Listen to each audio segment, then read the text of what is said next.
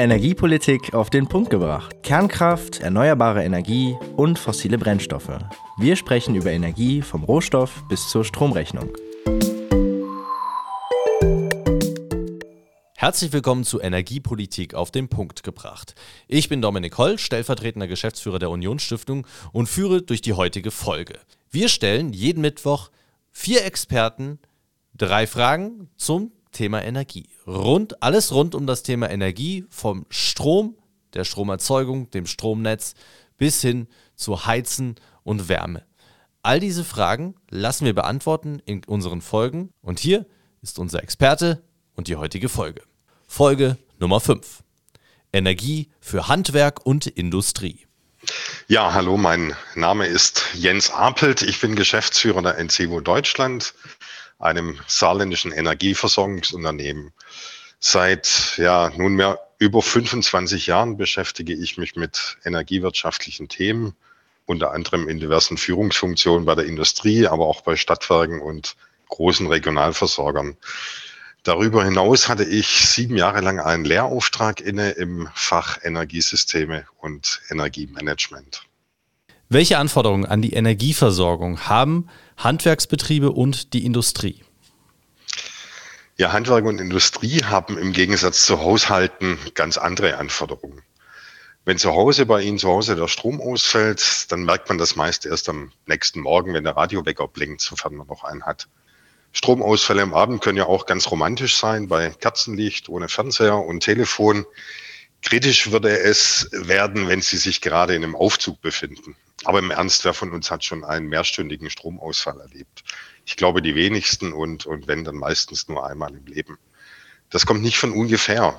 Deutschland gehört im internationalen Vergleich immer noch zu den Top Ten der Welt, was die Versorgungssicherheit angeht. Die Kennzahl Versorgungssicherheit zu messen nennt sich SAIDI, System Average Interruption Duration Index, und zeigt die durchschnittliche Stromausfalldauer je versorgtem Verbraucher an.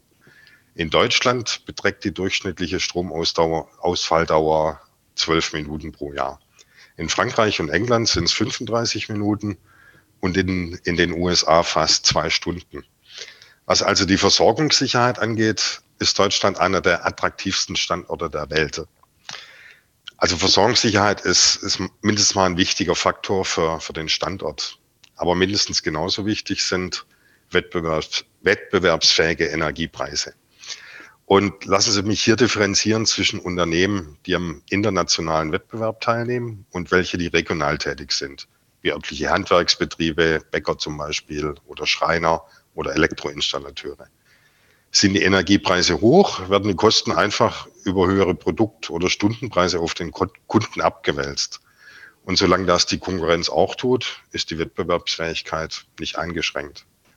Anders sieht es bei international tätigen Unternehmen aus. Denn solange nur der Strom in Deutschland vergleichsweise teuer ist, ist die Produktion in China oder den USA aufgrund der besseren Energiepreise günstiger. Und dann ist die Wettbewerbsfähigkeit deutscher Produkte doch sehr eingeschränkt. Es hängt hier selbstverständlich auch von der Energieintensität der Produktion statt. Aber die hier in Rede stehenden Industrien wie Chemie und Stahl sind eben besonders energieintensiv und am Weltmarkt aktiv. Wenn wir uns jetzt einmal die Energieträger anschauen, also die Frage, wo kommt der Strom her? Welche Energieträger sind denn für Industrie und Handwerk ganz besonders relevant? Also ich würde vielleicht zunächst einen groben Überblick über die wesentlichen Energieträger in Deutschland geben. Die lassen sich nämlich grob in drei große Gruppen einteilen. Den größten Anteil der Energieträger nehmen Mineralöle ein, nämlich knapp 35 Prozent. Und der wesentliche Sektor der diese 35 Prozent an Mineralöl benötigt, ist der Verkehr.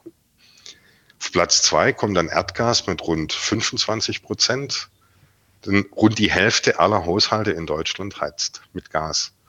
Ein anderer Verbraucher von Gas ist die Industrie, die Gas jetzt nicht nur für Dampfprozesse benötigt, sondern Gas auch als Edukt einsetzt, also ein Vor, Ding vor, vor Produkten zum Beispiel für die Düngemittelproduktion oder andere chemische Prozesse. Und erst auf Platz drei folgt dann der Strom, der aus Wind, Sonne, Kohle, Gas und Kernenergie hergestellt wird. Und was die wenigsten äh, nicht, äh, die wenigsten wissen, ist, dass der Anteil von Strom am Gesamtenergiebedarf lediglich mal 20 Prozent beträgt.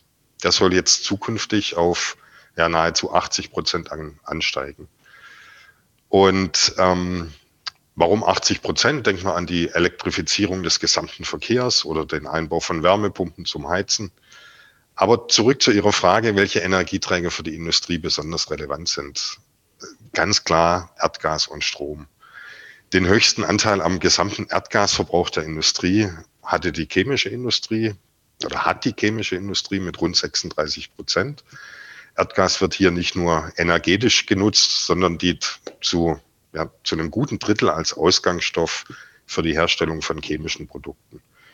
Auf Platz zwei der Industriezweige mit dem höchsten Erdgasverbrauch lagen in den letzten Jahren die Nahrungs- und Futtermittelhersteller mit einem Anteil von knapp zehn Prozent. Dort wird Erdgas als Energieträger beispielsweise für die Milchverarbeitung benötigt. Und weitere zehn Prozent des Gasverbrauchs entfallen auf Metallerzeugung und Bearbeitung, wie beispielsweise die Erzeugung von Eisen und Stahl. Im vierten Platz, auch mit knapp 10, mit 9 Prozent, belegte der Wirtschaftszweig Herstellung von Glas, Keramik, Verarbeitung von Stein und Erden, wohnte auch die Herstellung jetzt von Zement, Kalk und Gipsfeld. Genau, also wir müssen nochmal auf den Strom konzentrieren. Was macht denn die Industrie oder was kann die Industrie tun, um Strom zu sparen und somit ja diese Energieträger auch zu schonen? Also die, die Industrie, insbesondere die energieintensive Industrie, hatte ja aus wirtschaftlichen Gründen schon immer einen Anreiz, Energie zu sparen. Das wird am besten erreicht, wenn die Effizienz erhöht wird, beispielsweise von der, bei der Verbesserung von Wirkungsgraden oder der Anpassung von Produktionsprozessen. Im einfachsten Fall wird die Produktion einfach gedrosselt und weniger produziert. Das ist im letzten Jahr aufgrund der extrem hohen Energiepreise leider auch schon passiert. Manche Unternehmen haben beispielsweise von drei auf zwei Schichtbetrieb umgestellt. Und ich, ich stehe seit vielen Monaten auch wegen der Gasmangellage im Austausch mit, mit vielen Unternehmen. Und ein Zitat, das mir wirklich nicht mehr aus dem Kopf ging, ist die Aussage eines Druckereiunternehmers, auf die Frage, wie er mit den hohen Energiepreisen umgehe, sagte er mir, dass er noch Rücklagen habe, die ihm helfen, die Zeit der hohen Energiepreise zu überbrücken. Aber es könne ja so nicht bleiben, dass dieses Preisniveau länger anhalte. Zum Glück hatte er recht behalten, die Energiepreise haben sich jetzt entspannt. Aber letztendlich blieb den Unternehmen wirklich nur das Prinzip Hoffnung, dass es besser wird. Aber die Einsparung von Energie hat auch Grenzen. Um einen Liter Wasser zum Kochen zu bringen, brauchen Sie 114 Wattstunden an Energie. Oder um ein Gewicht von einer Tonne um einen Meter anzuheben, brauchen Sie eine Energie von 2,7 Kilowattstunden. Energieeffizienz unterliegt also physikalischen Grenzen. Dem liegen thermodynamische Hauptsätze zugrunde, die unverrückbar sind. Es gibt kein Perpetuum mobile, also es gibt kein System, wo mehr Energie rausgeht, als reinkommt. Das war Energiepolitik auf den Punkt gebracht.